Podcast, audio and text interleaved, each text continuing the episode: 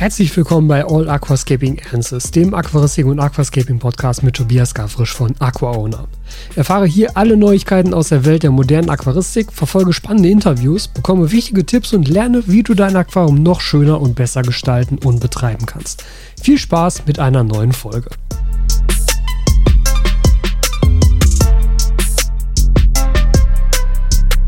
So, schön, dass ihr alle wieder dabei seid hier zur nächsten QA-Session. Ich habe es jetzt so ein bisschen etabliert, dass wir jedes Quartal hier so ein QA-Video machen, wo ihr mir eure Fragen schicken könnt.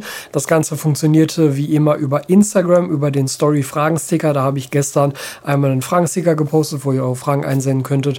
Und dann werde ich jetzt heute einige davon aufnehmen. Ja, ich weiß, das Video ist auf YouTube und ich lasse die Fragen aber über Instagram einsammeln. Manchen mag das vielleicht sauer aufstoßen. Aber tatsächlich ist diese Funktion zum Einsammeln von Fragen über die Instagram-Stories einfach am komfortabelsten für mich als Video Creator. Und deshalb mache ich das so und deshalb natürlich auch an euch die Empfehlung, wenn ihr das bisher noch nicht tut, folgt mir auch auf jeden Fall auf Instagram auf @aquaowner um mir da dann eben beispielsweise eure Fragen zukommen zu lassen, die ich dann in so einem QA-Video aufnehmen kann. Gleichzeitig wird dieses QA-Video dieses Mal auch als Podcast erscheinen, weil sich beim letzten Mal nämlich viele Podcast-Hörer darüber beschwert haben, dass sie dieses QA eigentlich auch gerne in nur Audioform hätten, weil das wohl sehr gut sein soll, um sich das so zwischendurch einfach mal anzuhören. Deshalb wird dieses QA auch in einer der nächsten Podcast-Folgen erscheinen. In welcher ganz genau kann ich euch allerdings noch nicht vorhersagen. Wir steigen direkt mal ein mit den Fragen. Ich habe circa 40 Fragen hier von euch rausgesucht, die alle ganz toll sind und die ich alle eigentlich gerne beantworten wollen würde. Wir gucken mal, wie weit wir kommen.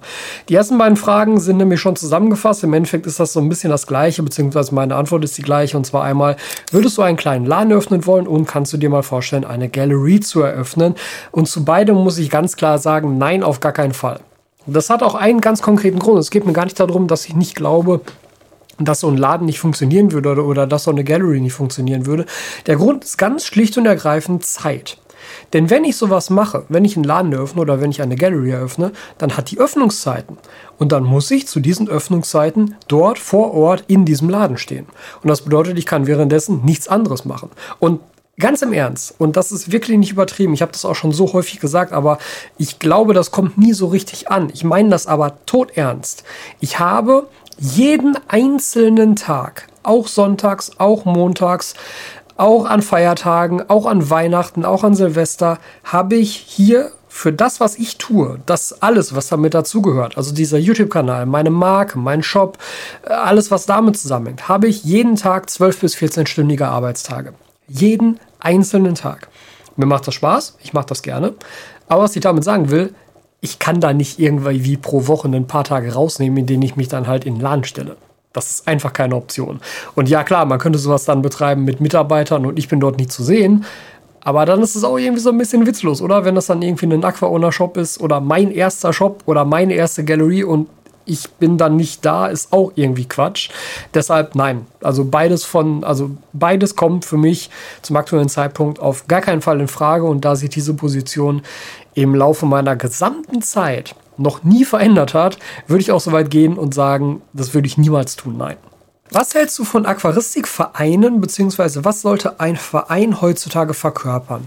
Ja, das ist eine tatsächlich gute und gleichzeitig schwierige Frage, weil ich muss ganz ehrlich sagen, mein Eindruck von Aquaristikvereinen ist, ich will ein bisschen vorsichtig sein, weil ich möchte niemanden, der in einem Aquaristikverein ist, irgendwie zu nahe treten. Ich möchte vor allem auch keinen der Aquaristikvereine in irgendeiner Form verärgern. Das ist überhaupt nicht mein Wunsch.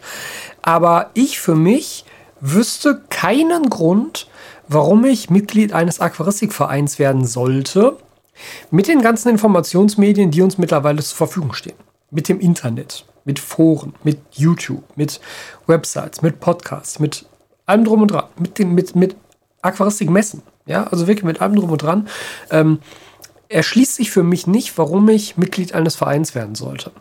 Und das ist jetzt eine gute Frage für all diejenigen, die Mitglied eines Vereins sind, weil das ist ein, eine Einsicht, die ich nicht habe, weil ich es noch nie war. Aber alle von euch, die Mitglied eines Aquaristikvereins sind, kommentiert bitte mal unter diesem Video, warum seid ihr das und was hat euch das gebracht? Also was konntet ihr aus diesem Vereinswesen bisher herausziehen, was außerhalb des Vereins nicht möglich gewesen wäre? Weil das ist der wichtige Punkt für mich, weil ich glaube nämlich, dass es wenig bis gar nichts gibt, was außerhalb eines Vereins nicht möglich wäre. Und aus diesem Grund halte ich tatsächlich Aquaristikvereine für mich ganz persönlich für unnötig.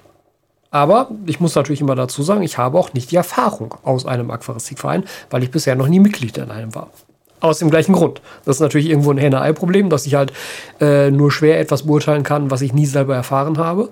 Aber gleichzeitig halt auch keinen Wunsch danach verspüre, das jemals beurteilen zu können, weil ich der Meinung bin, dass ich es nicht brauche. Ne? Also es äh, geht halt von beiden Seiten da so ein bisschen drauf ein. Aber ähm, ja, was ein Verein heutzutage verkörpern sollte, finde ich dann nämlich ebenso schwierig, weil ich ja überhaupt nicht weiß, was ein Verein bisher so verkörpert. Beziehungsweise, ich glaube, ich habe sehr große Vorurteile darüber, was ein Verein heutzutage so verkörpert, die ich euch jetzt nicht mitteile, weil ich eure Vorurteile, die ihr eventuell habt, damit nicht schüren möchte. Das ist auch nicht meine Absicht. Ne? Ähm, aber was ein Verein heutzutage verkörpern sollte, ist meiner Meinung nach das, was wir auch mit dem Aquascaping, glaube ich, immer noch so ein bisschen versuchen zu verkörpern, dass wir darstellen wollen, und da spreche ich jetzt für mich als wir in Form von die, die wir ganz speziell Aquascaping als Unterform der Aquaristik betreiben, dass wir dafür sorgen wollen, dass Aquaristik als etwas cooleres, moderneres, mh, mm, auffallenderes wahrgenommen wird, als es die bisherige Aquaristik so war. Weil für mich hat Aquascaping dafür gesorgt, dass ich den Eindruck gewonnen habe, damals, als ich damit angefangen habe, vor, vor was jetzt mittlerweile, 10, 12 Jahren, dass ich mein erstes Aquarium hatte. Da war ich, ich glaube, in meinem ersten Uni-Jahr, also frisch aus der Schule raus, frisch Abi gemacht. Wie alt war ich da? 20 vielleicht? Könnt, könnte gut hinkommen. Dass ich mit 20 den Eindruck äh, gewinne, wo ich vorher noch nie etwas mit diesem Thema zu tun hatte, dass Aquaristik etwas ist, was mich in meiner Altersgruppe mit meinen Interessen, mit meinem Lebensstil anspricht. Und das ist das, was ich finde, was ein Verein auch weiter pushen sollte. Denn ich glaube, das Image, dass irgendwelche Väter und Großväter ein Aquarium irgendwo stehen haben, das ist gepflegt genug. Da müssen wir, glaube ich, nichts mehr dran tun. Sondern ich glaube tatsächlich, dass der Aquaristik Nachwuchs fehlt, sozusagen. Wobei ich das immer ein bisschen blöde finde, es so zu bezeichnen. Aber ich denke, dass Aquascaping da einen großen Teil zu geleistet hat, dass dieser Nachwuchs das Gefühl bekommen hat, dass ein Aquarium kein uncooles Nerd-Hobby ist, wenn man es jetzt so bezeichnen möchte. Das würde ich selber ehrlich gesagt nicht tun, weil ich finde, ähm, nerdige Sachen sind ganz, ganz toll. Ich meine, muss ich glaube ich nicht mehr zu sagen, ne? Aber ähm, Ihr wisst, glaube ich, worauf ich hinaus will. Das ist halt etwas Cooles ist, etwas, was toll aussieht, etwas, was auch andere begeistert, wenn sie es zum ersten Mal sehen. Und das, glaube ich, ist das, was ein Verein auch durchziehen müsste. Was würdest du als erste Hilfeset für ein Aquarium empfehlen? Das ist auch eine gute Frage. Das ist ehrlich gesagt eine Frage, die eigentlich auch ein separates Video wert sein müsste. Aqualozo hat ein Video dazu gemacht, soweit ich mich erinnere. Ich suche das mal raus, dann packe ich euch das oben rechts in die Ecke. Aber ja, das, ähm, ich notiere mir das mal. Das ist auf jeden Fall ein Thema, wo wir nochmal ein, separat, ein separates Video drüber machen werden. Das würde sich nämlich wahrscheinlich auch in der Aquarium Basics Reihe ganz gut machen.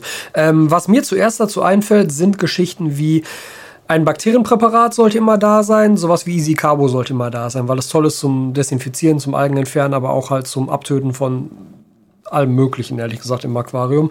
Ähm, man muss auch ein bisschen vorsichtig damit umgehen. Bakterienpräparat, um halt sowas wie Filtermaterial wurde getauscht, Boden wurde getauscht, 100% Wasserwechsel und so weiter, um da halt immer auf der sicheren Seite zu sein. Was ich auch noch ganz sinnvoll finde, ist, wenn man einen Heizstab auf Ersatz liegen hat, für den Fall, dass man ihn mal braucht, wobei ich tatsächlich der Meinung bin, dass Heizstäbe nie das große Problem sind, wenn man nicht spezielle Tiere ähm, hält, die halt sehr hohe Temperaturen wollen, weil so Raumtemperatur 21, 22 Grad passt auch fürs Aquarium und für die meisten Bewohner da drin. Äh, was ich ganz sinnvoll finde, sind USB-betriebene Pumpen. Sowohl Pumpen, die halt Wasser umwälzen im Sinne von Strömungspumpen, also keine richtigen Strömungspumpen, die gibt es glaube ich noch nicht mit USB, aber halt einfach kleine Pumpen, die so ein bisschen Wasserfluss erzeugen können, als auch Luftpumpen, also Luftsprudler, gibt es nämlich auch mit USB betrieben. Das bedeutet, man könnte die dann nämlich auch über eine Powerbank betreiben, wenn aus irgendeinen Gründen kein Strom da sein sollte. Das finde ich tatsächlich sehr, sehr praktisch. Aber da werde ich mir nochmal detaillierter Gedanken drüber machen. Bis dahin schaut ihr euch das Video von Aquado zu an. Ich schaue mir das auch nochmal an und dann werden wir darüber auch nochmal ein separates Video auf jeden Fall machen. Ja, das nächste ist wieder eine Doppelfrage und ich habe die beiden jetzt symptomatisch dafür genommen, dass mir diese Frage wahrscheinlich am häufigsten gestellt wurde. Und ich muss da jetzt zuallererst mal eine Gegenfrage stellen. Warum ist das auf einmal so ein Thema? Irgendwie habe ich das Gefühl, über, über so Geschichten wie Blackout und Stromausfall, da haben wir vor einem halben Jahr noch nicht so drüber geredet. Oder wurden mir zumindest nicht so häufig, also wirklich auffällig häufig, diese Fragen gestellt. Ist das jetzt politisch motiviert, dass alle irgendwie Angst haben, dass auf einmal der Strom ausfällt, wo ich wieder sagen muss, ich wüsste nicht warum? Also kann ich wirklich ernsthaft nicht nachvollziehen. Und das ist ehrlich gesagt auch so ein bisschen die Antwort, die ich bei sowas geben muss. Hatte ich letztens tatsächlich sogar noch in den Kommentaren irgendwo, ähm, wo halt gefragt wurde, ja, aber wie, wie, wie machst du das, wenn mal Stromausfall ist? Wo ich ganz ehrlich sagen muss, für mich persönlich, und das ist mir wichtig, das zu betonen, das ist meine persönliche Meinung dazu und meine persönliche Einstellung dazu, ich glaube nicht, dass wir einen tagelang Stromausfall hier haben werden. Ganz einfach. Ich habe in meinem ganzen Leben, ich bin jetzt 34, ich habe in meinem ganzen Leben noch nie einen Stromausfall miterlebt, der länger als 30 Minuten gehalten hat. Noch nie. Ich wüsste nicht, was sich daran jetzt auf einmal ändern sollte. Und wenn, können wir tatsächlich so ein bisschen auf die letzte Frage vorgreifen, äh, zurückgreifen. Ja, also ähm, zumindest jetzt die Sache, wie versorgst du deine Fische mit Sauerstoff beim Blackout oder Stromausfall? Äh, ne, batteriebetriebene Luftpumpen, wunderbare Option. Da muss ich aber auch ganz ehrlich sagen, in Wasser ist Sauerstoff gelöst. Wenn du Pflanzen im Aquarium hast, dann produzieren die Sauerstoff, solange Licht da ist. Fair enough, ja, wenn Stromausfall ist, dann ist auch die Lampe im Aquarium aus. Aber dann bestünde immer noch die Option, das Aquarium sozusagen vor ein Fenster zu schieben oder halt einfach den Raum hell zu haben, dann erzeugen die Pflanzen da durchaus auch eine gewisse photosynthetische Aktivität. Die sind ja nicht auf Null. Das heißt, Sauerstoff im Aquarium ist schon immer noch da. Also es ist jetzt nicht so, dass in dem Moment, wo der Strom ausfällt, zehn Minuten später müsstest du eine Luftpumpe reinschmeißen, weil ansonsten all deine Fische ersticken, weil kein Sauerstoff mehr da ist. Ja, also so dramatisch ist das nicht. Ähm, aber batteriebetriebene bzw. Äh, USB-betriebene äh, Luftpumpe, die du einfach an eine Powerbank hängen kannst, ist dann natürlich eine Option. Ähm, vorgreifend darauf müsste man dann natürlich sagen, drei, vier, fünf geladene große Powerbanks wären sehr praktisch. Da bin ich beispielsweise mit den Geräten von Anker bisher sehr, sehr glücklich. Da habe ich auch die ganz großen Dinger, die halt boah, was können die rausschieben? Ich glaube irgendwie fast bis 100 Watt. Also ich kann da über USB-C sogar mein MacBook mit aufladen. Ja, also das ist schon, das ist schon ein geiles Ding. Natürlich so große Powerbanks sind auch nicht billig. Also da zahlst halt auch irgendwie 100, 150 Euro für. Aber dafür halten die auch ewig lange. Also gerade wenn ich damit jetzt mir, mir vorstelle, dass ich damit jetzt so eine kleine ähm, Strömungspumpe betreiben würde und eine Luftpumpe, ich bin mir sicher, ich könnte die mit so einer Powerbank locker zwei, drei Tage durchbetreiben. Also, weil ich meine, die ziehen ja keinen Strom. Was ziehen die? Drei Watt? So, das ist ja nichts. Ne? Ähm, das, also das, das ist eigentlich, glaube ich, so die Variante, die ich da fahren würde. Ich habe halt keine unterbrechungsfreie Stromversorgung. Ich habe auch keinen Batteriespeicher im Keller. Ich meine, wir wohnen in einer Mietswohnung, ja. Das ist irgendwie alles keine, keine Option da in dieser Konstellation. Was ich habe, ich habe ein Balkonkraftwerk. Ich habe also Solarpanels am Balkon hängen mit einem Spannungswandler, der halt hier direkt in das ähm, Wohnungsnetz sozusagen einspeist. Aber ich könnte ja den Strom, der da draus kommt, auch in eine größere Batterie speisen und von der dann weiter speisen in andere Geräte. Also das ist natürlich eine Option, die ich jetzt sozusagen da tatsächlich noch habe, die ich aber überhaupt nicht mit der mit dem Hinblick auf einen Stromausfall angeschafft habe, sondern einfach um die laufenden Stromkosten hier zu senken. Also das war der einzige Grund dafür. Muss man deine Schläuche öfter sauber machen als zum Beispiel Eheim-Schläuche? Ich habe immer ein Stück Schlauch von meinen Schläuchen liegen. Also bei meinen Schläuchen handelt es sich halt um die Aquaona Silikonschläuche. Ne? Also Silikon, weil sehr schön biegbar und weich und alles. Kann man wunderbar schneiden. Sehr, sehr große Empfehlung. Das sind jetzt die 1216er. Ähm, nein, die muss man nicht häufiger sauber machen. Ganz im Gegenteil, die muss man seltener sauber machen. Aus zwei Gründen. Erster Grund, die sind nicht durchsichtig. Die sind matt, also durchgefärbt. Da geht kein Licht durch. Das bedeutet, im Inneren dieser Schläuche bilden sich sehr viel weniger Algen als in Schläuchen, die transparent sind. Ja, also wenn du so glasklare Schläuche haben willst an deinem Aquarium mit schöner Glasware, das sieht fantastisch aus und du musst sie zweimal die Woche sauber machen. Also vielleicht auch nur einmal die Woche, aber damit das so aussieht, steckt da viel Arbeit drin. Das ist mein Hauptgrund gewesen, warum ich solche Schläuche immer haben wollte, weil ich nämlich keinen Bock darauf hatte, die Schläuche mal sauber zu machen. Also das ist Punkt eins, es bilden sich halt viel weniger Algen in den Schläuchen, weil kein Licht reinkommt, ganz logisch. Und Punkt Nummer zwei ist tatsächlich das Material selbst, Silikon. Wie viel Kuchenrest bleibt in deiner Silikonkuchenform hängen. Wie viel äh, Rest von irgendwas, was du im Backofen machst, bleibt auf deinem Silikon-Backpapier hängen? Silikon als Material hat halt die Eigenschaften, dass es eine sehr glatte Oberfläche besitzt, an der sich halt wenig Dinge vernünftig festhalten können. Von Haaren mal abgesehen, ja, also so diese Silikonoberfläche ist halt ein Staubmagnet, aber Ablagerungen und so lassen, also können sich halt an diesem Material sehr viel schlechter festsetzen. Das heißt, das bisschen an Ablagerung, was hier drin entsteht, was keine Algen sind, die nicht entstehen können, weil kein Licht reinkommt, die können sich viel schlechter festsetzen, werden viel eher wieder abtransportiert, als das bei anderen Schläuchen der Fall ist. Deshalb musst du diese Schläuche tatsächlich weniger häufig sauber machen als transparente Schläuche. Ich bin in der Aquaristik Anfänger. Welche pflegeleichten Fische würdest du mir empfehlen? Das ist eine Frage, für, für die müssen wir eigentlich auch nochmal ein Aquarium-Basic-Video machen. Denn ähm, ich glaube, dass es eine Frage ist, die häufig kommt. Ich glaube auch, dass es eine Frage ist, von der ich mir wünschen würde, dass sie dir niemand beantwortet.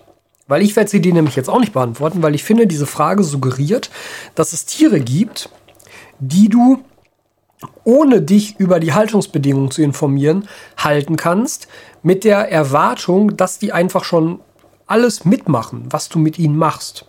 Und ich finde, das ist eine sehr falsche Herangehensweise an das Thema Tierhaltung. Tierhaltung sollte nicht danach bemessen sein, ist dieses Tier einfach zu halten oder ist dieses Tier schwierig zu halten. Denn wenn du dir diese Frage stellen musst, finde ich, bist du nicht bereit für eine Tierhaltung. Also es klingt jetzt vielleicht ein bisschen harsh, aber das ist tatsächlich die Art und Weise, wie ich darüber denke. Ähm, wenn du dir die Frage stellen musst, ist eine Maine Coon Katze oder eine britische Kurzhaarkatze leichter zu halten, dann ist, sollte die Antwort sein, halt mal lieber besser keine von beiden sondern informier dich erstmal darüber, was eine Katze ist und was eine Katze so tut. Und genau das gleiche gilt für Fische auch. Also natürlich gibt es immer wieder Tiere, denen nachgesagt wird, ja, die äh, überleben auch irgendwelche Fehler im Aquarium, die kommen mit ganz viel breit gefächerten Wasserwerten zurecht. Ja, natürlich, aber alle diese Fische kommen aus bestimmten Habitaten weltweit. Und alle diese Habitate haben bestimmte Wasserwerte, erfüllen bestimmte Bedingungen, in denen sich diese Tiere wohlfühlen. Und wenn du solche Tiere halten willst, dann ist deine Aufgabe als Tierhalter, Halter, diese Bedingungen zu erreichen, damit sich das Tier bei dir möglichst wohlfühlt. Deshalb sage ich dir nicht, welche Tiere besonders pflegeleicht sind, sondern ich sage dir, such dir aus, welche Tiere dich interessieren. Aus welchen Gründen auch immer, weil du sie schön findest, weil du das Verhalten interessant findest, weil du die Farbe gut findest, die Form, was auch immer, völlig egal. Und dann informier dich darüber, was brauchen diese Tiere? Welche Wasserwerte? Welche Gesamthärte? Welche Carbonathärte? Welcher pH-Wert? Welche Temperatur? Das sind die vier wichtigsten Parameter. Dann noch sind es Tiere, die im starken Licht stehen, also kommen sie in sehr klaren Flüssen vor und schwimmen nah unter der Wasseroberfläche. Oder sind das Tiere, die eher versteckt leben? Das heißt, sie befinden sich eher in Seegraswiesen, in Pflanzenbereichen, unter Überhängen, in Schwarzwasserflüssen, wo halt kaum Licht reingeht. Das alles musst du rausfinden. Das ist deine Aufgabe, deine eigene Aufgabe, wenn du ein Tier halten willst. Und dementsprechend solltest du halt das Aquarium darauf abstimmen. Das ist die Antwort darauf. Ja, die Antwort finde ich darf nicht sein, ja, Fisch XY, der ist einfach, der macht alles mit, schmeiß ihn mal bei dir rein. Okay, jetzt sind wir schon wieder bei Energie. Wird der positive Trend des Aquascaping durch hohe Energiekosten bleiben? Tja, ich glaube, das ist eine Frage, die kann ich auch nicht beantworten oder die kann ich höchstens nur für mich alleine beantworten, weil das ist natürlich was super Subjektives am Ende. Also wenn du der Meinung bist, dein Aquarium zieht dir zu viel Strom und das kostet dich damit einen zu hohen Stromtarif oder also eine, eine, zu hohe Abschlagszahlung im Monat oder im Jahr, dann ist es natürlich deine individuelle Entscheidung zu sagen, okay, ich schaffe das Aquarium ab. Ich glaube tatsächlich nicht, dass hohe Energiekosten ein langfristig negativen Einfluss auf Aquascaping oder Aquaristik haben, weil nämlich gerade und ich muss ein bisschen aufpassen, wie ich das Ganze formuliere, weil ich will auf gar keinen Fall den Eindruck erwecken, dass ich der Meinung bin, dass das passiert. Das ist nicht so. Das möchte ich nochmal betonen.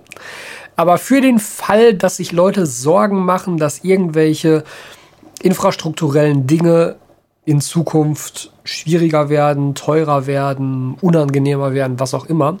Also äh, sprechen wir mal allgemein davon, wenn man davon ausgeht, dass wir in Krisenzeiten leben, was auch immer das jetzt sein mag, dann glaube ich, ist es so, dass viele Leute tatsächlich eher dazu bereit sind, für ein persönliches Hobby Geld und Zeit zu investieren, weil es etwas ist, was ihnen in dieser Zeit halt neue Kraft gibt und neuen Mut schöpfen lässt und neue Freude bereitet, als das tägliche Geschehen, mit dem sie vielleicht konfrontiert werden, was ihnen ansonsten sehr schlechte Laune machen würde. Das ist aber tatsächlich auch nur eine Prognose von mir selber. Ich denke, da gibt es viele verschiedene Sichtweisen, die auch irgendwo alle ein Körnchen Wahrheit wahrscheinlich beinhalten. Ähm, ich persönlich glaube das nicht. Ich denke, wenn du ein Aquarium haben willst, und das etwas ist, was du gerne haben möchtest, dann bist du auch bereit, dafür das entsprechende Geld auf den Tisch zu legen. Wenn du das nicht bist, dann hast du immer noch die Möglichkeit zu sagen, okay, ich möchte darauf nicht verzichten, ich versuche das halt so energiesparend wie möglich zu machen, was ja auch machbar ist. Beispielsweise die Geschichte mit den Heizern, das erzähle ich auch immer wieder. Meine Aquarien hier sind aktuell alle nicht beheizt. Von dem 100p im Wohnzimmer mal abgesehen, weil da ein Thermofilter dran läuft. Aber ich, hier im Büro, ich habe hier im Büro Raumtemperaturen zwischen 24 und 26 Grad durchgängig, weil einfach hier Rechner laufen, Displays laufen, Lampen laufen, Kameras, noch mehr Displays und so weiter. Ähm, dieser Raum ist sehr warm. Ich muss die Aquarien hier nicht heizen. Völlig unnötig. Für was soll ich die heizen? Mal ganz davon abgesehen, dass ich den Heizstab auch einbauen könnte und der würde einfach niemals anspringen, weil das Wasser warm genug ist. Ist dann so gesehen mit den Energiekosten auch egal, weil ich sie eh nicht habe. Also selbst wenn Heizstab angeschlossen wäre, würde er nicht anspringen. Ne? Ähm, aber ich, das ist beispielsweise so ein Ding, dass ich glaube, dass viele Aquarien unnötig geheizt werden, wenn sie sich in einem normalen Wohnraum befinden. Wie gesagt, immer von dem Tier abhängig. Wenn du beispielsweise Diskus hältst, so eine hohe Raumtemperatur hast du in der Regel nicht oder willst du nicht haben. Oder wenn deine Aquarien im Keller stehen, ist natürlich ein komplett anderes Thema. Ja, 15 Grad kalter Keller, logisch müssen die Aquarien geheizt werden. Wobei man auch dann immer sagen muss, und das ist etwas, was vielleicht jetzt auch nochmal zum Thema Energiekosten kommt, ähm, auch gerade so bezogen auf den Sommer. Ich habe zum Beispiel hier im Büro eine Klimaanlage stehen. Wir haben uns vor ein, zwei Jahren haben uns mal zwei so Klimageräte angeschafft. Ein steht hier im Büro, ein steht meistens im Esszimmer oder im Schlafzimmer. So, ne? Und diese Klimaanlage zieht, ich glaube, 800 Watt, wenn die läuft. 700, 800 Watt, irgendwas um den Dreh. Kühlt damit aber halt meinen Raum hier komplett runter und damit ja automatisch auch alle Aquarien, die hier drin stehen. Weil sie natürlich die Wassertemperatur früher oder später an die Raumtemperatur anpasst. Ich habe jetzt drei Aquarien hier drin stehen. Wenn ich die alle separat mit Durchlaufkühlern kühlen müsste, würde ich unter Garantie mehr als 700 oder 800 Watt verbrauchen. Das heißt, auch da ist es ein sinnvolles Ziel zu gucken, kann ich nicht vielleicht den Raum, in dem meine Aquarien stehen, runterkühlen oder aufheizen, statt zu entscheiden, jedes Aquarium separat runterzukühlen oder aufzuheizen. Also auch sowas sollte vielleicht in so eine Überlegung damit reinfließen und damit spare ich de facto nämlich Energie- und Stromkosten, weil ich mich halt nicht mehr um jedes Aquarium individuell kümmere, sondern einfach um den Gesamtraum, in dem alle stehen. Also wäre halt auch eine Option. Aber um es nochmal zusammenzufassen, ich glaube tatsächlich, dass der positive Trend durch Aquascaping, was auch immer konkret du damit jetzt meintest, aber dass der schon bleiben wird, weil ich glaube tatsächlich, dass Aquascaping der Aquaristik als solche sehr gut getan hat. Sind noch weitere Tiere für das große Meerwasseraquarium geplant? Ähm, ganz konkret jetzt aktuell nicht. Ich muss aber fairerweise sagen, die Chromus viridis und auch die Exenius-Art, äh, der, der Blaney, den ich da jetzt drin habe, die waren auch nicht geplant. Also die habe ich halt mehr oder weniger spontan gesehen und dann so, mich so ein bisschen kurz darüber informiert und gesehen, okay, das passt auf jeden Fall. Packen wir ein, nehmen wir mit, tolle Tiere. Äh, von daher möchte ich mich da nicht so festlegen. Also in, in, in anderen Aquarien könnte ich mich da tatsächlich leichter festlegen als im Meerwasserbecken. Ähm, ich gehe jetzt auch tatsächlich davon aus, dass du mit Tiere sowas wie Fische meintest. Weil ansonsten Korallen werden da unter Garantie immer noch mal wieder reinkommen. Ja. Sind Aquaona Lampen geplant, so wie die ADA Solar Mini? Das wäre cool umsetzbar. Nein, sind nicht geplant. Ähm, hat damit zu tun, dass in dem Moment, wo Geräte, die du selber als Hersteller oder in, wer ist es genau, in Umlaufbringer, ich glaube ja in, in Umlaufbringer oder in Verkaufbringer, wie auch immer, sobald du da Geräte hast, die einen elektrischen Stecker beinhalten, wird das Ganze auf einmal sehr viel komplizierter, weil du einiges an Auflagen beachten musst. Ehrlich gesagt weiß ich auch gar nicht konkret, was für welche alle. Ich weiß nur, dass da zusätzliche Auflagen auf dich zukommen. Aber weil ich mich dann schon sehr früh dazu, dazu entschieden habe, okay, da hast du gerade überhaupt keinen Nerv zu, ähm, war das Thema erstmal für mich raus. Also ich weiß natürlich noch nicht, wo sich die Marke Aquaona hin entwickelt. Für mich ist ja schon das langfristige Ziel, dass ähm, diese Marke als ein ja, Player im Markt der Aquaristikindustrie verstanden wird. Ne? Also die Marke Aquaona soll nicht nur eine Merchandising-Marke für mich sein. Das ist, glaube ich, also ich hoffe, dass das klar ist, dass ich mit diesem Sortiment natürlich mehr möchte als einfach nur Fanartikel oder sowas anbieten, was ich sowieso ganz generell ein bisschen bescheuert finde. Sondern Aquaona soll schon halt etwas werden, eine Marke werden, die auf dem Markt der Aquaristik halt einen Namen hat und die halt ein breites Pro Produktportfolio hat, unter der Prämisse, dass das Dinge sind, die ich sinnvoll finde und damit natürlich auf dem Markt etabliert ist. Von daher möglicherweise wird es irgendwann noch Lampen geben, aber das ist aktuell auf jeden Fall nicht der Plan. Welche Koralle ist dein liebste und welche Koralle möchtest du unbedingt noch haben? Boah, das finde ich schwierig. Also meine liebste Koralle ist ja doch schon eine Euphilia. aber vor allem eine Euphilia äh, glabrescens, also die mit den langen Tentakeln. Ja, zum Beispiel meine äh, glabrescens Dragon Soul. Also die Dragon Soul wäre, glaube ich, meine Lieblingskoralle in meinem eigenen Aquarium. Aber tatsächlich auch sowas wie die Goniopora ähm, Neon Green oder die Goniopora Red, die ich habe. Also tatsächlich eher Korallen mit langen Tentakeln, die sich halt bewegen, wo man auch eine Bewegung im Aquarium sieht. Deshalb finde ich die großen Gorgonien auch so toll, weil sie sich halt so in der Strömung wiegen können. Aber die Euphilias sind schon ziemlich cool. Und welche ich unbedingt noch haben möchte, ah, das finde ich auch schwierig. Weil, hm. also klar, so einzelne Farbformen wären natürlich interessant, sowas wie eine Holy Grail als ähm, Euphilia oder ja, also ansonsten vielleicht, also was ich noch nicht bisher habe, sind Skolymnias, die ich halt auch einfach sehr, sehr interessant finde vom Aussehen her, weil sie halt so riesige Polypen haben. Man kann da halt sehr viel mehr Details dran sehen als an anderen Korallen. Ja, ich glaube, darauf müsste ich mich beschränken. Also mehr wird mir jetzt spontan nicht einfallen. Wahrscheinlich gibt es eine ganze Menge im Endeffekt. Wie würdest du ein eher ein Professional 4 Plus bestücken? Ähm, genauso wie jeden anderen Filter auch. Also ich weiß nicht, wo ich, warum ich da Unterschiede machen sollte, denn das kommt tatsächlich häufiger als Frage. Ich habe ja dieses eine Video gemacht, Pimp My Filter, ähm, beziehungsweise wo ich erkläre, warum ich der Meinung bin, dass viele Hersteller ihre Filter ab Werk in einer Weise bestücken, die ich für nicht optimal halte. Und habe da ja erklärt, wie ich einen Filter ganz generell bestücken würde und das an zwei verschiedenen Filtern erklärt. Und trotzdem kriege ich dann Anfragen zu, wie würdest du denn Filter XY bestücken? Auch unter diesem Video, wo ich mir dann mal denke, ja, aber ich habe doch in diesem Video gerade erklärt, wie ich jeden Filter bestücken würde. Es ist, doch, ist mir völlig wurscht, was für ein Modell du jetzt anführst. Die Antwort ist immer die gleiche, so wie ich es in dem Video erklärt habe. Ähm, deshalb verlinke ich nämlich vor allem jetzt erstmal das Video oben rechts in der Ecke. Falls du das noch nicht gesehen hast, dann schau dir das auf jeden Fall einmal an. Und ganz allgemein gesprochen würde ich einen Filter immer so bestücken, dass ich von grobem Filtermaterial über feines Filtermaterial als mechanische Filterung gehe. Also ich fange an, erster Filterkorb, grobe Filtermatte, zweiter Filterkorb, mittlere Filtermatte, dritter Filterkorb, feine Filtermatte, vierter Filterkorb, Biomaterial. Also sowas wie Seeker Matrix, sowas wie Serasiporax und dann kommt eventuell noch dieser letzte Vorfilter, je nachdem wie der Filter ausgestaltet ist. Manche haben es, manche es nicht und dann kommt das Wasser wieder ins Aquarium. Also mein Ziel ist halt immer erst mechanische Vorfilterung, so weit wie möglich. Und das saubere Wasser, was dann noch da ist, das kommt in, das, in die biologische Kammer.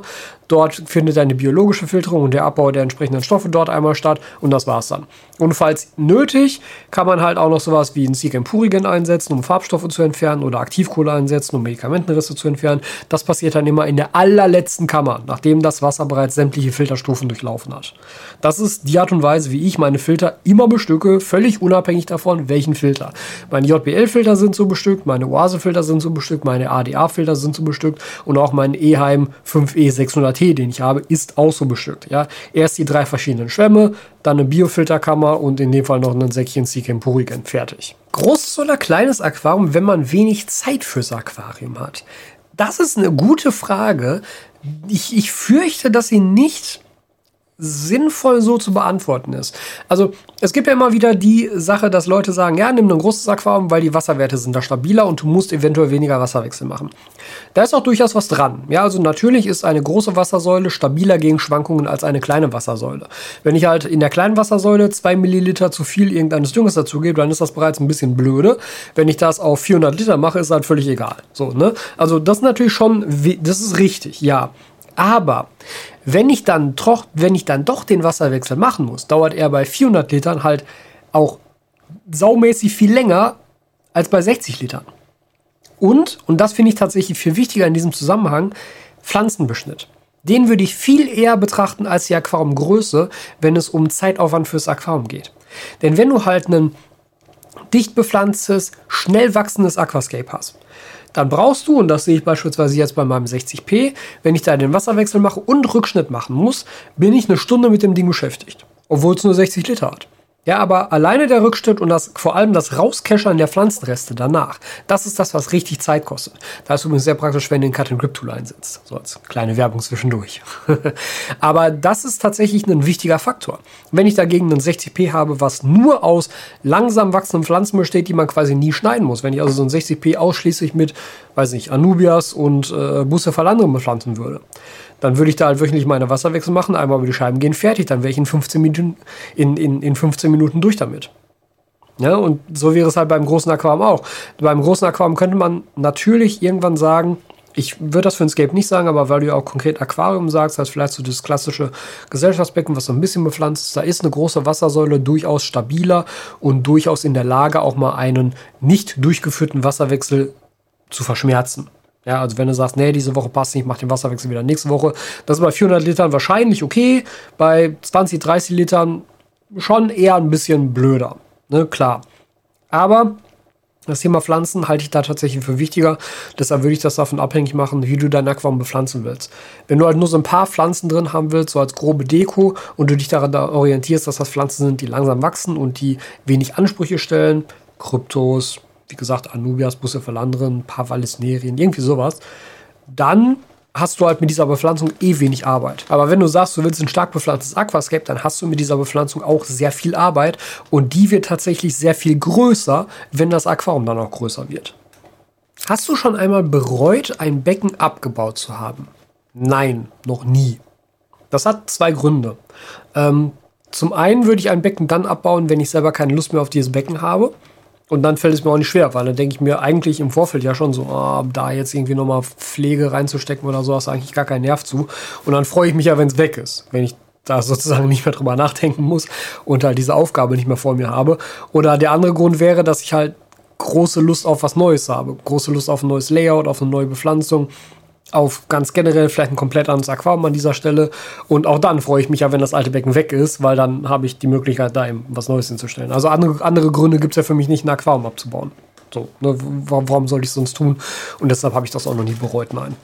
Welche Ton- und Videotechnik benutzt du aktuell? Deine Videoqualität ist echt gut. Erstmal danke dafür. Ähm, das jetzt alles aufzufüllen wäre ein bisschen lang. Ich zeige dir einfach mal so ein paar Sequenzen hier von Sachen, die ich halt einsetze. Wenn du da konkret Fragen zu einzelnen Sachen hast, dann schreib die gerne nochmal in die Kommentare. Die kann ich dir dann nochmal separat beantworten. Äh, ganz grundsätzlich, ich filme hier mit ähm, Blackmagic Design und Panasonic Kameras. Also die Hauptkamera, die mich jetzt hier gerade filmt. Das ist eine Blackmagic Design Pocket Cinema Kamera 4K.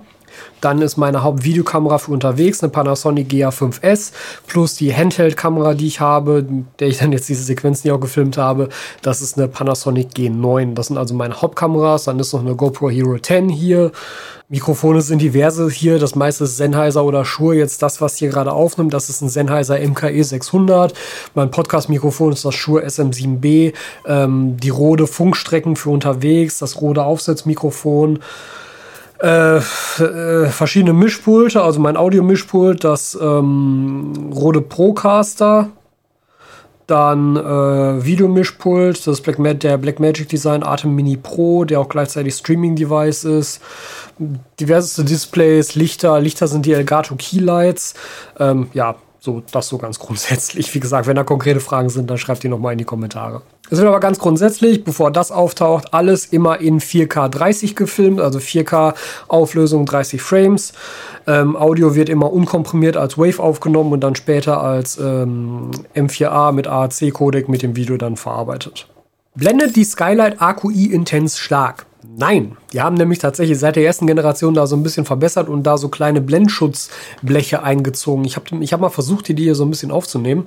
Ähm, ist ein bisschen schwer zu filmen, aber tatsächlich, ähm, wenn ich jetzt hier sitze, also auf der Höhe, wo ich gerade sitze, schaue ich tatsächlich von unten gegen die Lampe. Also die Lampe steht ja auf dem ähm, European Aquaristics Unterschrank, keine Ahnung wie hoch der ist, aber zusammen mit dem 60p da drauf ist es zumindest etwas höher als so wie ich sitze. Also mein Augenlevel, wenn ich hier sitze, ist ungefähr auf Höhe der Wasserkante vom 60p und die Lampe sitzt ja nochmal oben drauf. Ich gucke also wirklich von unten unter die Lampe und sie blendet mich nicht, absolut nicht. Klar, man kann immer so weit runtergehen, bis sie irgendwann blendet, aber da hat Skylight eigentlich schon ganz gut was eingebaut.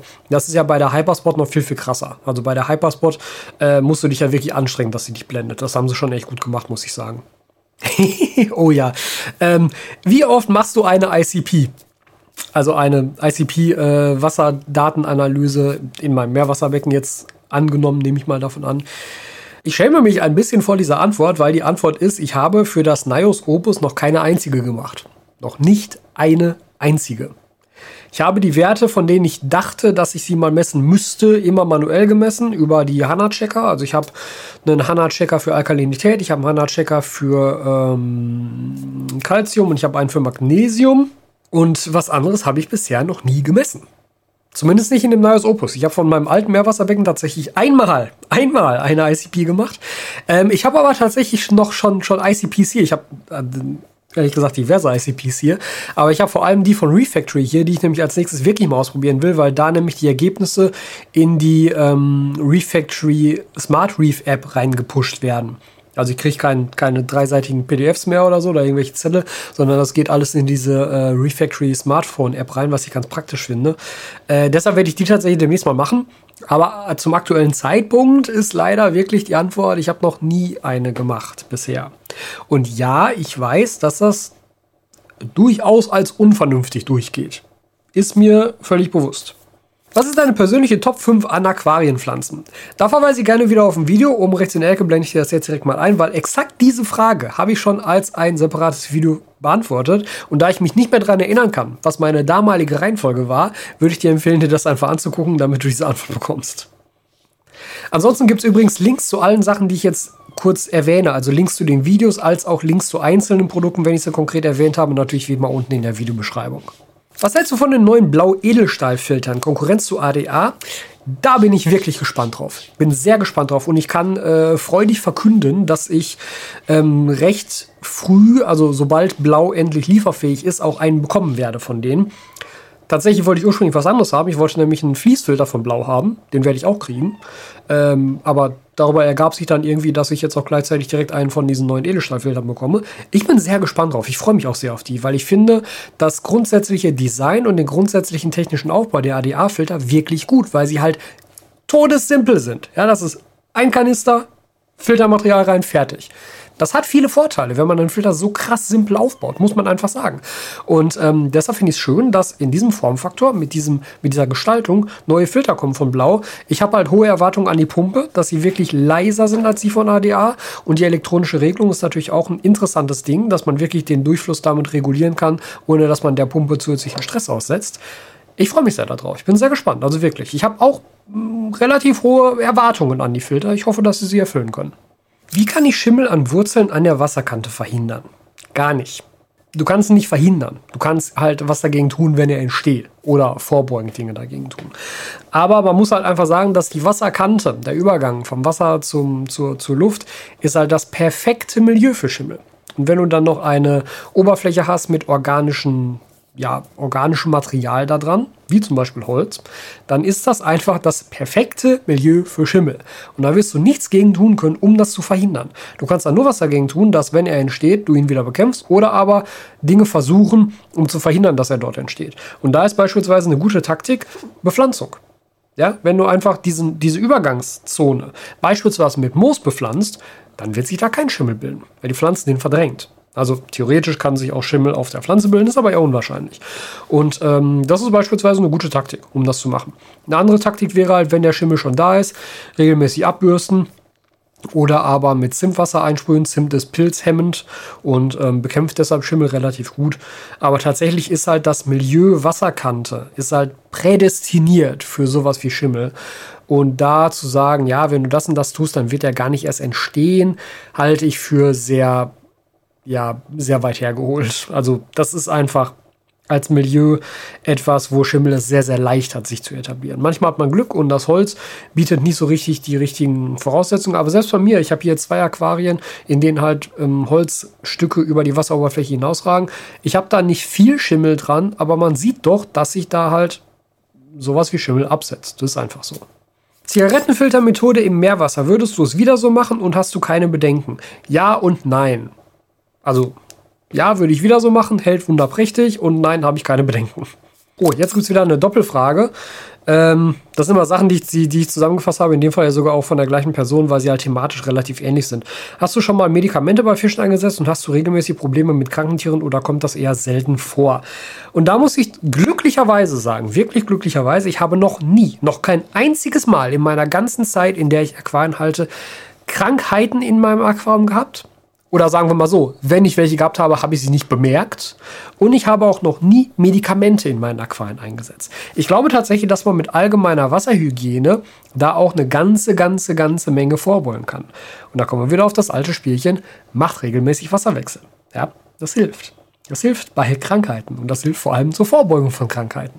Ähm, solche Geschichten wie ein Twinster, ja, ist ja auch ein Sterilisator, senkt nachweislich die Keimdichte. Habe ich schon in einem eigenen Versuch hier wirklich anschaulich auch erklärt.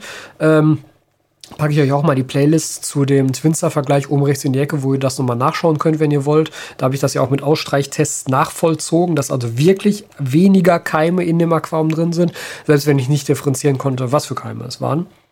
Aber ich glaube, dass man da ganz allgemein mit ein bisschen Wasserhygiene und mit sich regelmäßig um sein Aquarium kümmern und es regelmäßig mal pflegen und säubern, halt einfach eine ganze Menge selbst in der Hand hat, um so Krankheiten vorzubeugen. Und bisher kann ich ja dann sozusagen darauf zurückgreifen und auch nur behaupten, dass das bei mir so immer extrem gut funktioniert hat, weil noch nie Medikamente eingesetzt, noch nie Krankheiten gehabt. Das war der Grund, warum ich bisher noch kein Video über Fischkrankheiten gemacht habe, weil ich nicht weiß, was ich darüber sagen soll, weil ich null Erfahrung damit habe. Was macht dir am meisten Spaß? Fische, Scapes oder Korallen? Für mich wäre die Reihenfolge Platz 1 Korallen, Platz 2 Scapes, Platz 3 Fische. Vor nicht allzu langer Zeit wäre es noch Platz 1 Scapes und Platz 2 Korallen gewesen, aber äh, Korallen sind einfach so variabel. Also man, man, man denkt immer, man setzt sie ein und dann sieht sie so aus, wie sie aussieht, aber das ist ja gar nicht der Fall. Also manchmal hat eine Koralle einen guten Tag, manchmal hat sie einen schlechten Tag, manchmal ist sie. Habe hab ich heute erst gesehen. Heute Morgen gucke ich in das Becken rein und gucke mir meine grüne Trachyphylia an und denke so, was zur Hölle ist mit dir los? Sie war locker doppelt so groß wie sonst. Ich hatte das Gefühl, die platzt gleich. So fett war die aufgepumpt. Keine Ahnung warum, ja. An anderen Tag guckst du rein denkst, oh ja, der geht ganz gut. Und dann guckst du irgendwann mal rein und siehst schon fast das Skelett durchschimmern und denkst so, scheiße, was ist denn jetzt mit der los? Ja, also da sieht man auch einfach, dass das wirklich Tiere sind, weil da so viel mit passiert und die so viel tun können. Ich habe ja auch schon eine meiner, das war auch die Trachi, die, die, die, die Trachi ist irgendwie gut drauf, die grüne, ähm, die hat sich einen kleinen Einsiedler gesnackt. Also damit hätte ich auch nie gerechnet. Ja, ich meine, ja, das ist ein sehr großer Polyp, ne?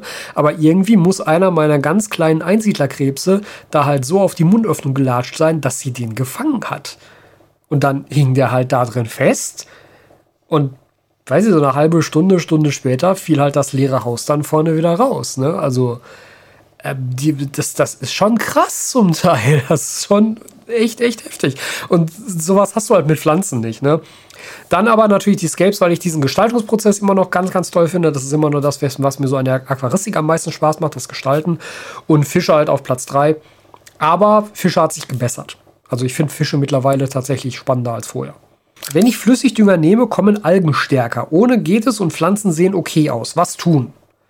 Wenn du sagst, es geht ohne und deine Pflanzen sehen okay aus, dann lass sie doch einfach weg. Also, da verstehe ich immer nie ganz so richtig, warum willst du denn etwas Neues machen, bei dem du den Eindruck hast, das beeinflusst dein Aquarium negativ im Vergleich zu vorher. Wenn du sagst, es lief vorher besser, dann mach alles so wie vorher. Ist doch überhaupt kein Ding. Also die Sache mit dem Dünger ist ja halt auch, ja, jede Pflanze braucht Nährstoffe. Punkt. Können wir nicht drüber diskutieren, ist einfach so. Aber manche Pflanzen haben halt einen so langsamen Stoffwechsel, dass sie mit der Nährstoffversorgung entweder extrem langsam sind oder aber so wenig davon brauchen, dass sie halt über das Aquarium an sich eh schon gedeckelt werden können. Beispielsweise über Fischausscheidungen und sowas. Und wenn das bei dir halt der Fall ist, dann ist doch wunderprächtig. Also dann, dann musst du doch auch nicht zusätzlich düngen, weil deine Nährstoffe doch offenbar eingebracht werden. Also was du natürlich machen könntest, um das zu validieren, wären halt Wassertests auf die entsprechenden Nährstoffe, also Nitrat, Phosphat, Kalium, Eisen, so als die vier wichtigsten. Ähm, aber ganz grundsätzlich, wenn du etwas mit deinem Aquarium machst, wo du sagst, vorher lief es besser als nachher, ja, dann mach alles wieder wie vorher. Also das ist doch gar keine Frage. Hast du mittlerweile mehr Interesse an Fischen als früher? Ja, habe ich. Das ist ja gerade das, was ich auch meinte bei, der, bei, dieser, bei diesem Dreier-Ranking. Ähm, tatsächlich, also ich habe das auch in einer Podcast-Folge, glaube ich, schon, schon ähm, kurz beschrieben, in der, in der All Aquascaping Answers Podcast. Ähm, dass ich mich tatsächlich fast ein bisschen drüber ärgere, dass ich nicht schon früher mir selber auch mal zugetraut habe, mehr Fische in ein Aquarium zu setzen. Weil jetzt, wo ich das im 60p habe, ich habe im 60p ja drei verschiedene Fische. Ähm, Nanostomus rubocaudatus, Hyphosobrycon myrmex und Hyphosobrycon bentosi. Und das ist so toll, also auch wenn ich da jetzt rüber gucke, diese drei Tiere so zusammenleben zu sehen, plus die Garnelen, die, die da drin sind, plus die ähm, Stecken, die da drin sind. Aber das macht mir doch wirklich sehr viel Spaß. Und auch mit dem Meerwasserbecken, das sind ja auch, also relativ viele verschiedene Fische drin. Da sind die Chromis viridis drin, die Pteroporen caudernis, die Clownfische, der Blenny, der Rodarius ercodes. Also, ne, das sind ja auch schon ganz viele verschiedene Tiere oder so viele Fische, wie ich sonst, sonst nie in einem Aquarium hatte. Und es macht schon Spaß zu sehen, wie unterschiedlich sich die auch verhalten. Das ist im Süßwasser nicht ganz so ausgeprägt wie im Meerwasser. Da finde ich das tatsächlich nochmal deutlich spannender. Gerade auch so mit so Verhaltensweisen wie mit den Clownfischen, dass sie jetzt endlich eine Koralle bei mir im Aquarium angenommen haben und jetzt das Weibchen immer in dieser Koralle sitzen, das Männchen aber nur manchmal dazukommt, aber trotzdem das Weibchen dann die Koralle gegen andere Fische verteidigt. Also es ist wirklich spannend. Ne? Oder der Blaney, der einfach die ganze Zeit in seiner Höhle sitzt und da rausguckt. Und du denkst so, mach doch mal was, aber dem geht's toll da drin. Also und das ist schon tatsächlich eine, eine, eine, spannende neue Welt, die ich vielleicht ein bisschen früher hätte erkunden sollen, ja. Aber mittlerweile ist es halt echt schön. Also es gefällt mir, dass ich das zumindest jetzt dann endlich mal gemacht habe und mich da jetzt auch so ein bisschen mehr für interessiere. Gibt es derzeit Becken mit Planarien oder anderen Plagegeistern? Also Planarien habe ich, soweit ich weiß, in keinem meiner Aquarien aktuell. Man kann natürlich sein, dass ich sie einfach nur bisher noch nicht bemerkt habe, aber ich glaube, es ist in keinem meiner Aquarien aktuell irgendwelche Planarien. Als Plagegeister würde ich eigentlich nur die Glasrosen im Nios sehen, also im großen Meerwasserbecken, die tatsächlich immer mehr werden, also langsam aber sicher immer mehr. Ich habe ja mittlerweile eine kleine Gruppe, äh, wo eine Money-Garnelen drin, vier Stück. Und tatsächlich blocken die das jetzt aktuell so ein bisschen. Und auf lange Sicht gesehen, das habe ich auch in meinem ersten Meerwasserbecken schon beobachten können, werden die das, denke ich, gut hinkriegen, dass sie die unter Kontrolle halten, dass sie sich nicht weiter verbreiten und dann ganz langsam auch wieder zurückgehen. Aber einige von meinen Glasrosen haben schon beachtliche Größen erreicht. Also muss ich ganz ehrlich sagen, bin ich fast ein bisschen stolz auf diese Glasrosen. Äh, das ist aber das Einzige, was ich aktuell tatsächlich irgendwie so als Plagegeister empfinden würde, glaube ich. Kennst du eine Möglichkeit, an ADA Sansui-Steine zu kommen? Ja, gibt's bei Liquid Nature. Link ist unten in der Videobeschreibung. Wie geht's den Azo-Korallen und züchtest du selbst mal Plankton? Also, ich hab's mir schon überlegt. Ich würde das tatsächlich ganz gerne mal machen. Ähm, ich weiß nur, wie unstet ich schon mit meiner Lebensfutterzucht mit den Artemien bin. Also, dass ich dann zwischendurch tatsächlich vergesse, diese blöden Artemia zu füttern und mir dann so ein kompletter Ansatz wieder abstirbt oder dass ich halt irgendwie ein, zwei Wochen überhaupt keine Lust habe, einen neuen Ansatz aufzusetzen und ich habe so ein bisschen die Befürchtung, dass mir das mit dem Plankton ähnlich gehen würde, aber es interessiert mich schon. Also das schließe ich jetzt mal nicht aus. Mittelfristig würde ich sagen, wird das sicherlich schon noch passieren. Und ansonsten den Azukorallen geht es wunderbar. Also Bestens. Gerade die, die äh, Tubastrea, die da vielleicht so ein bisschen die kritischste ist, die ich habe, weil sie auch so leicht unter so einem Überhang steht. Aber toll. Also gerade wenn es dunkel wird, ist sie wirklich komplett offen. Ich kann nicht behaupten, dass sie viel gewachsen ist bisher. Aber Polypen sind alle komplett auf. Ich finde, der geht's gut. Und bei den Gorgonien auch alles der Fall. Was mir tatsächlich aufgefallen ist, ist, ähm, dass gerade die Azo-Gorgonien relativ zügig bei mir eine Art Grünalgenbelag ansetzen. Und dann gehen die Polypen halt nicht mehr auf, wenn der drüber liegt.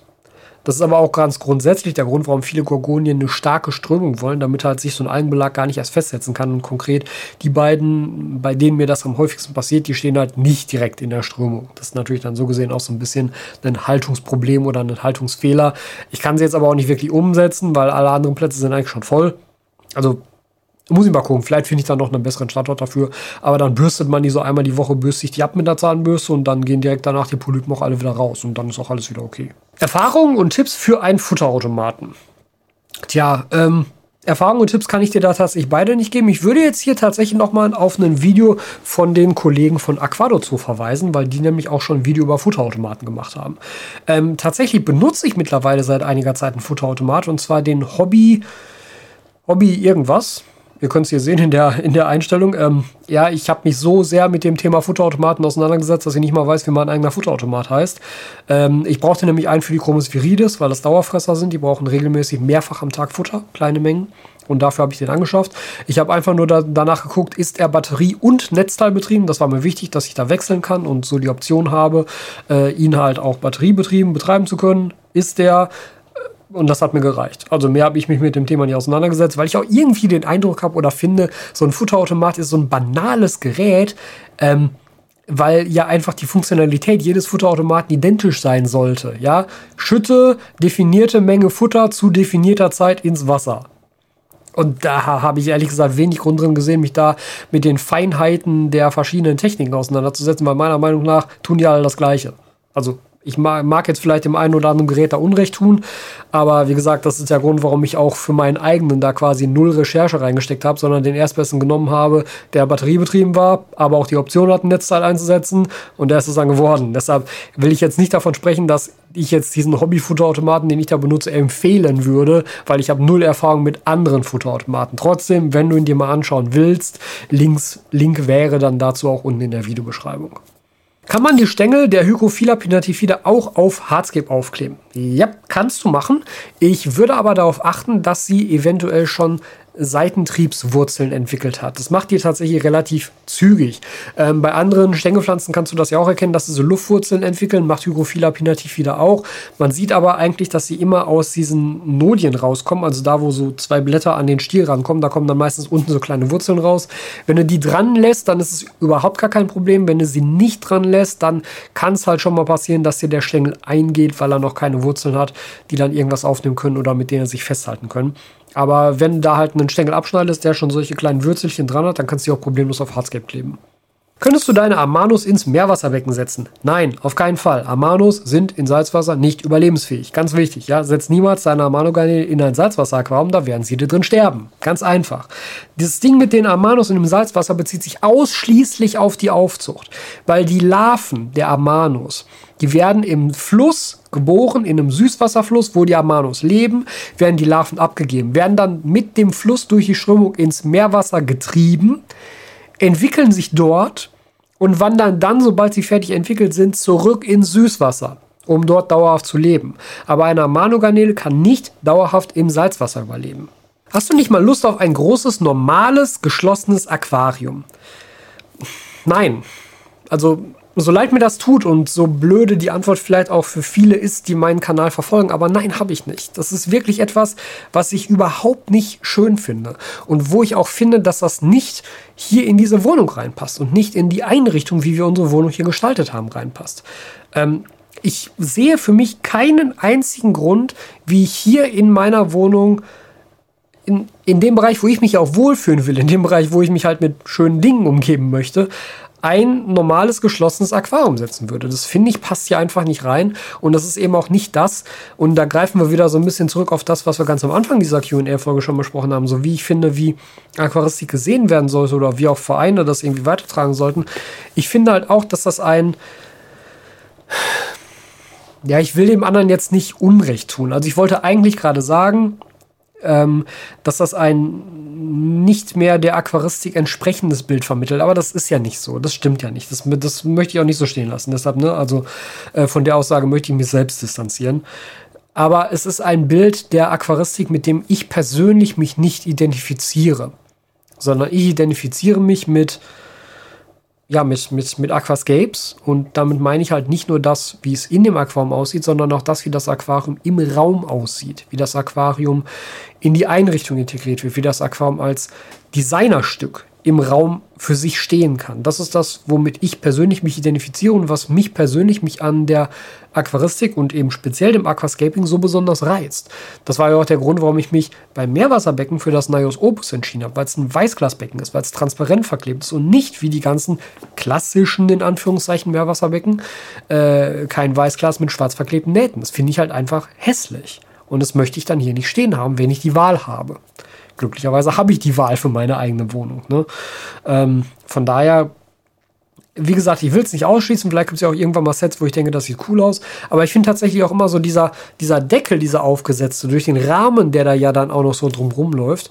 Ich finde einfach, das sieht nicht gut aus. So ein offenes Aquarium sieht viel edler aus, meiner Meinung nach. Und deshalb gibt es für mich eben auch keinen Grund mehr, sowas hier hinzustellen. Wieso hast du das Mini M schon nach so kurzer Zeit abgebaut? Also ich denke mal, du beziehst dich jetzt auf das letzte Mini M, was ich hier hinter mir stehen hatte. Ähm, wirklich sehr, sehr banaler Grund, weil ich halt das 45p bekommen habe und das 45p viel interessanter fand von der Einrichtung her, weil es einfach ein bisschen mehr Möglichkeiten gibt und ich gleichzeitig die Tiere ja problemlos übernehmen konnte. Jetzt in dem Fall in mein 60p, da sind die ganzen Garnelen ja reingezogen, die da drin waren. Ähm, ja, und der einzig sinnvolle Platz für das 45p war der, wo das Mini-M schon stand. Dann habe ich mich für das 45p entschieden. Also tatsächlich glaube ich, dass ihr meine ähm, Entscheidungen, warum ich Aquarien abbaue, viel weniger ähm, kritisch hinterfragen müsstet, als ihr das manchmal tut. Weil die Gründe für mich selber sind ganz, ganz häufig extrem banal. Und der banalste aller Gründe ist in der Regel immer der, dass ich sage, nur das andere Becken finde ich gerade interessanter. Und dann entscheide ich mich für das, was mich gerade mehr interessiert. Ähm, weil das ist natürlich schon auch so eine Sache, da ich mich halt tagtäglich mit diesen Sachen umgebe und darüber dann ja auch die Videos mache, sollen das alles Sachen sein, die mich dann die mich natürlich halt auch catchen und die mich natürlich auch interessieren und über die ich dann auch gerne rede und gerne Videos mache und gerne euch Dinge daran erkläre. Und gerade auch dieser Prozess der Gestaltung, und das wisst ihr mittlerweile von mir, ist für mich einer der Hauptaspekte, die mir die, den, den meisten Spaß an einem Aquarium machen. Und dann mache ich das gerne auch ein bisschen häufiger und reiße dafür ein anderes Aquarium vielleicht schneller ab. Auch wenn das vielleicht ein bisschen schade ist, weil man dann halt auch einige Entwicklungsschritte dieses Aquariums noch nicht sehen konnte an diesem Aquarium. Da muss ich aber auch ganz ehrlich sagen, ich habe mittlerweile schon so viele Aquarien hier eingerichtet und die auch über einen langen Zeitraum immer wieder begleitet, dass man diese ganzen Entwicklungen auch an anderen Projekten auf meinem Kanal natürlich verfolgen könnte. Oder jetzt halt einfach an dem Projekt, was es jetzt geworden ist, wofür das Mini-M dann abgebaut wurde. Aber so ganz grundsätzlich, ähm, es ist halt dieser Grund, warum ich ein Becken abbaue, immer wirklich höchst banal, weil ich halt der Meinung bin, nur das andere finde ich gerade besser. Hast du schon mal gedacht, so werde ich nie wieder ein Aquarium gestalten? Gibt es dazu Videos? Videos gibt es dazu zu nicht, weil das auch, glaube ich, in der Form, in der Form würde ich das nicht denken. Es gibt aber durchaus mh, hm, Fehler, die mir im Nachhinein aufgefallen sind, wo ich am Anfang dachte, so entweder, dass es keiner ist oder nicht so wahrgenommen werden würde oder dass es nicht so sehr auffällt. Was aber eigentlich im Vorfeld ehrlich gesagt schon ein bescheuerter Gedanke ist. Also etwas zu machen mit der Annahme, ja, es wird schon nicht so auffallen, ist immer schlecht. Ist wirklich immer schlecht. Ja, wenn ihr schon so denkt, lasst es lieber gleich und macht es nochmal neu. Ähm, und tatsächlich das letzte Beispiel, was ich dazu hätte, wäre mein One-Pot Iwagumi. Also das Layout, das nicht das vorherige Layout im 60p, sondern das vorvorherige Layout in dem 60p, das Iwagumi, was ich da gemacht habe, weil das war zwar alles Mini-Landschaft, was ich da eingesetzt habe als Stein, aber einer der Steine hatte eine deutlich andere Farbe als alle anderen. Und als ich es trocken eingerichtet habe, habe ich mir gedacht, so ja, der ist jetzt ein bisschen heller, aber das wird schon im Aquarium so ein bisschen nachdunkeln mit so einer Patina da drauf, das wird schon nicht auffallen. Was ich nicht bedacht habe an diesem Punkt, und das ist eigene Dummheit gewesen, ist, dass einfach die Farbe von Steinen unter Wasser sehr viel anders aussieht als über Wasser. Und das ist etwas, worüber ich mich ärgere im Nachhinein, weil ich diesen Tipp selber schon häufiger weitergegeben habe für Bodengründe. Ja, für Sande. Wenn du dich für einen Sand entscheidest für dein Aquarium, dann mach das nicht im trockenen Zustand, sondern nimm dir so ein bisschen Sand, schütt den irgendwo hin. Ist im Laden natürlich immer ein bisschen schwierig, aber vielleicht kann man das irgendwie hinkriegen und mach den nass. Weil nass hat der Sand eine andere Farbe. Er ist in der Regel etwas dunkler und tatsächlich in den meisten Fällen etwas stärker gesättigt von seinem Farbeindruck her. Und genau das gleiche passiert mit Steinen auch. Und das bedeutet, im gefluteten Zustand war der Unterschied zwischen dem hellen Stein und den anderen dunklen Steinen noch viel extremer, weil diese dunklen Steine noch dunkler geworden sind durch das Wasser. Das war halt einfach bescheuert. Ja? Das heißt, darüber ärgere ich mich, weil dieses Layout damit meiner Meinung nach komplett kaputt gemacht wurde. Weil es halt als Iwagumi nicht mehr gut funktioniert hat, weil einfach dieser eine Stein durch seine andere Färbung so stark hervorgestochen ist, dass halt dieses Konzept eines Iwagumis überhaupt nicht mehr zum Tragen kam. Und das fand ich tatsächlich nach, also rückblickend fand ich das halt ziemlich blöd von mir. Würdest du irgendwann nicht oder dezenter gebrandete Tools von dir herausbringen?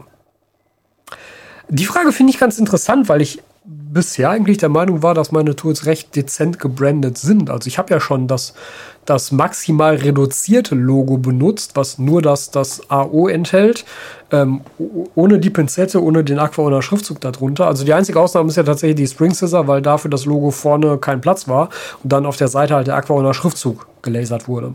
Und beim ähm, Sandflat, ne? Aber alles andere ist ja wirklich nur mit diesem minimalen AO-Logo versehen, was ich schon echt dezent finde, muss ich gestehen.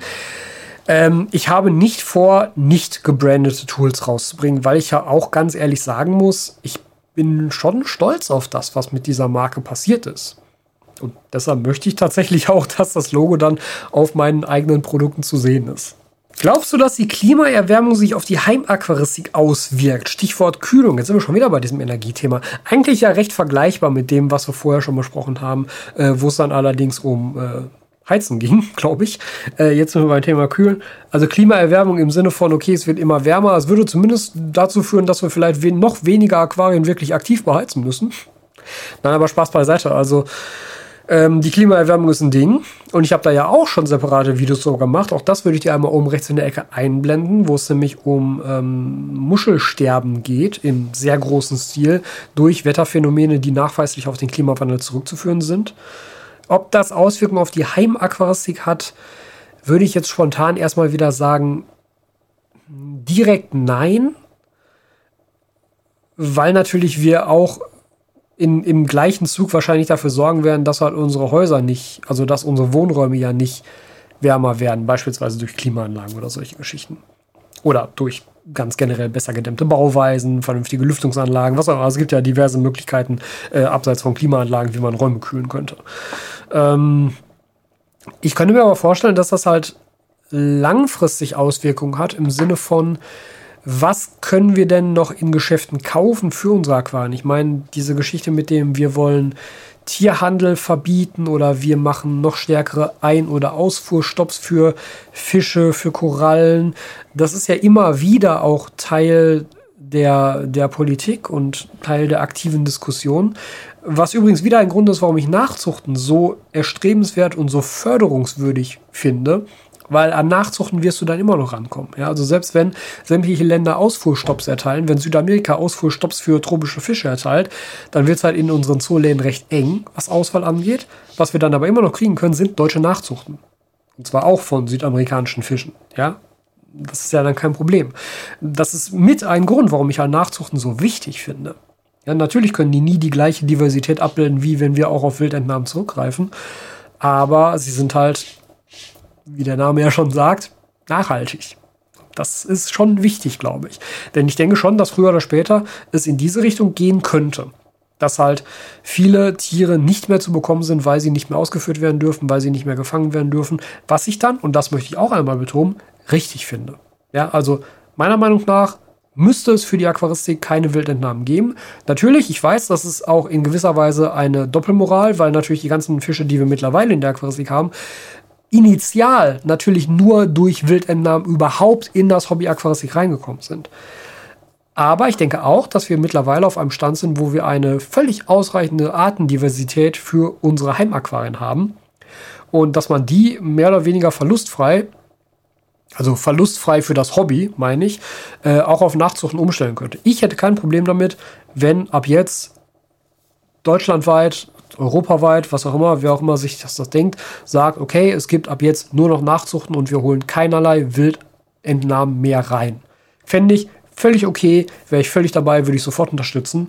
Und ähm, tatsächlich, wie das ja auch schon geschehen ist, sich dann als Industrie aktiv so zu positionieren, dass man behauptet, die Wildentnahme würde den Artenschutz insofern fördern, als dass es wirklich wichtig sei, Wildentnahmen weiter zu betreiben. Ich muss ganz klar sagen, Wildentnahmen können tatsächlich Artenschutz fördern. Das ist mir auch klar, weil natürlich ein Gebiet, aus dem Wildentnahmen entnommen wurden, wenn es halt existenziell für die Leute vor Ort ist, dann haben die natürlich auch ein Interesse daran, beispielsweise keine Überfischung zu, zu machen, weil wenn sie sich selber sozusagen ihre Einnahmequelle komplett wegfischen, haben sie danach keine Einnahmequelle mehr. Das wäre dumm. Ne? Also das Argument, dass Wildentnahmen durchaus Artenschutz unterstützen, ist richtig. Dennoch halte ich es auch im Hinblick auf sowas wie die Klimaerwärmung tatsächlich für sinnvoll, Nachzuchten stark zu fokussieren. Und ich würde mich nicht dagegen wehren, wehren, wehren, nicht, nicht wehren. Ich würde mich nicht dagegen wehren, wenn politisch entschieden werden würde, dass wir keinerlei Nachzucht mehr im Handel, äh, dass wir keinerlei Wildentnahmen mehr im Handel haben dürften. Fände ich tatsächlich okay. Wann willst du mal tauchen oder schnorcheln gehen und uns mit einem Video damit beglücken? Habe ich doch schon längst. Schon vor zwei, vor drei Jahren jetzt schon fast. 2019. Da waren wir in der Karibik und da habe ich tatsächlich auch schon Videos gemacht von den Sachen, die ich dort selber live gesehen habe. Ja? Äh, es geht um das Video, wie wir Korallenriffe schützen. Und das verlinke ich dir jetzt mal oben in der Ecke. Tatsächlich gibt es aber auch schon den nächsten geplanten Schnorcheltrip. Ich werde aber noch nicht verraten, wann und wohin weil das, glaube ich, ein ganz hübsches Video werden wird, was ich nicht spoilern möchte. Kann man Soil, Kies, Sand und Co. zusammenmischen und als Bodengrund benutzen? Also du kannst schon, aber zu welchem Zweck? So, so, so grundsätzlich kannst du natürlich zusammenmischen, was du willst, aber warum würde man das wollen? Das erschließe ich mir jetzt nicht. Weil diese ganzen Bodengründe, also Soil, Kies, Sand, die erfüllen ja alle einen bestimmten, voneinander unabhängigen Zweck. Und in der Regel entscheidest du dich ja für den einen oder den anderen Bodengrund, um ein bestimmtes Ziel zu erreichen, um bestimmte Werte zu erreichen, um bestimmte Eigenschaften zu bekommen.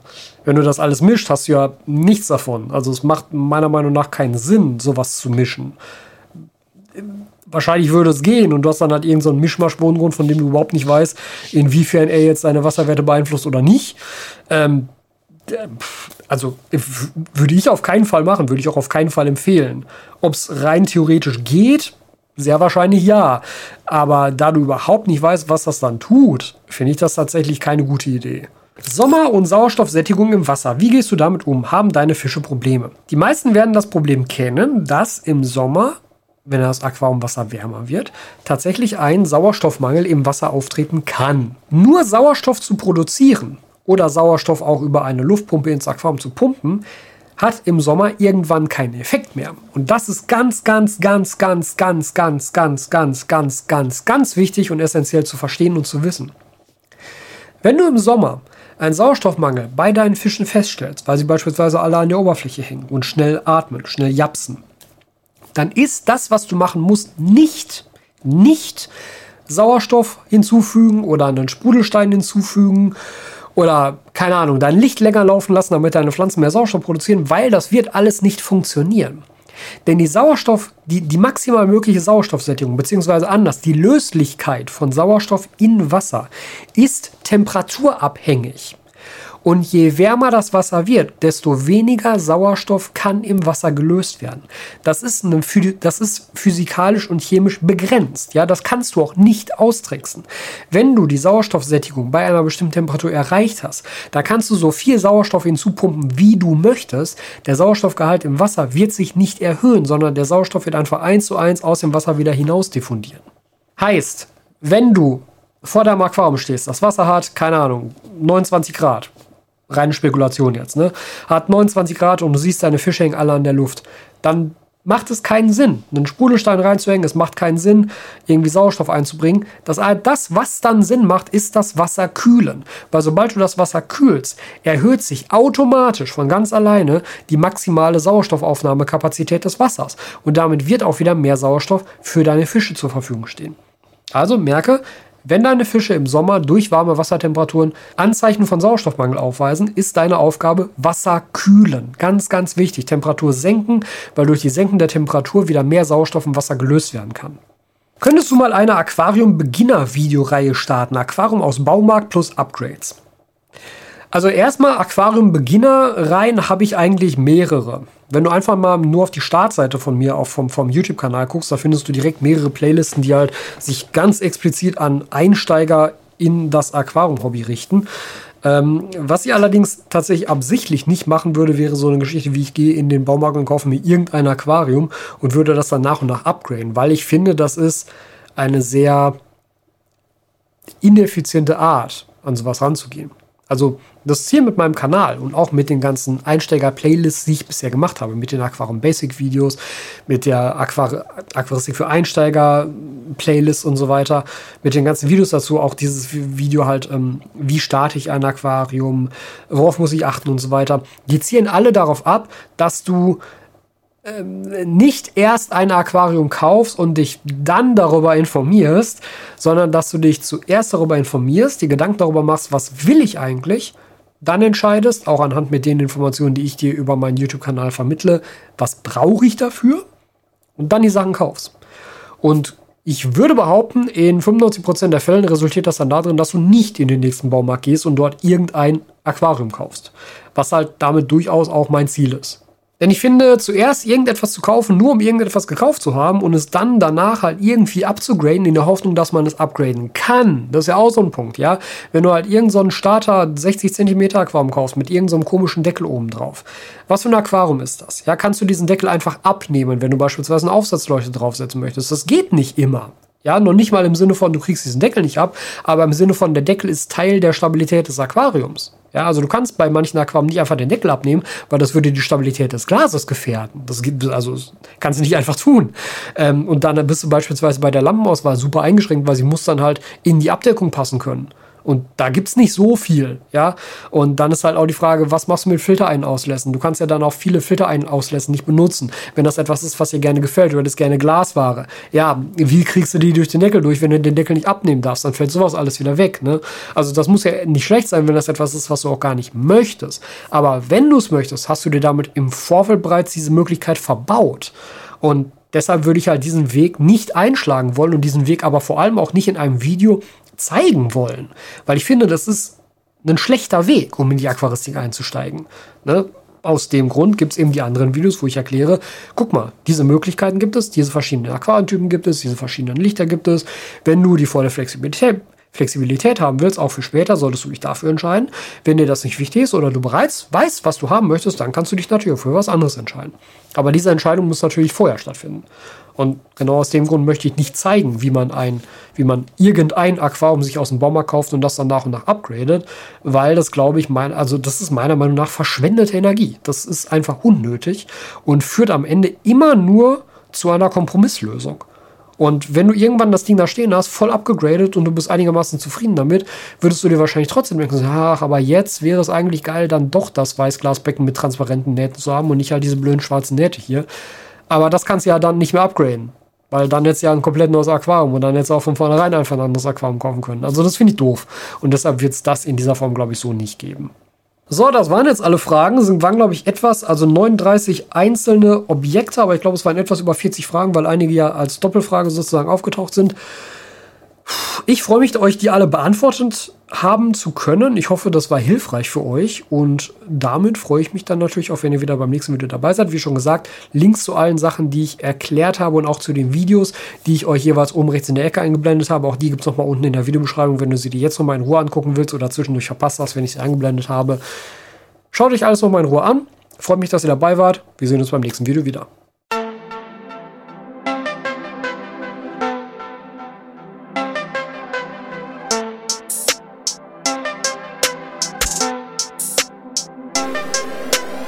Vielen Dank, dass du dir diese Folge auch wieder bis zum Schluss angehört hast. Wenn dir diese Folge gefallen hat, freue ich mich über eine Bewertung bei Apple Podcasts oder ein Like und einen Kommentar auf dem All Aquascaping Answers YouTube-Kanal. Und wenn du diesen Podcast und die Arbeit dahinter unterstützen möchtest, schau dir einmal die Möglichkeiten dazu in den Show Notes an. Du kannst mir sehr helfen, indem du Mitglied auf dem YouTube-Kanal wirst oder einen deiner nächsten Einkäufe in meinem oder einem meiner Partnershops durchführst. Vielen Dank für deine Unterstützung und dein Interesse und bis zur nächsten Folge.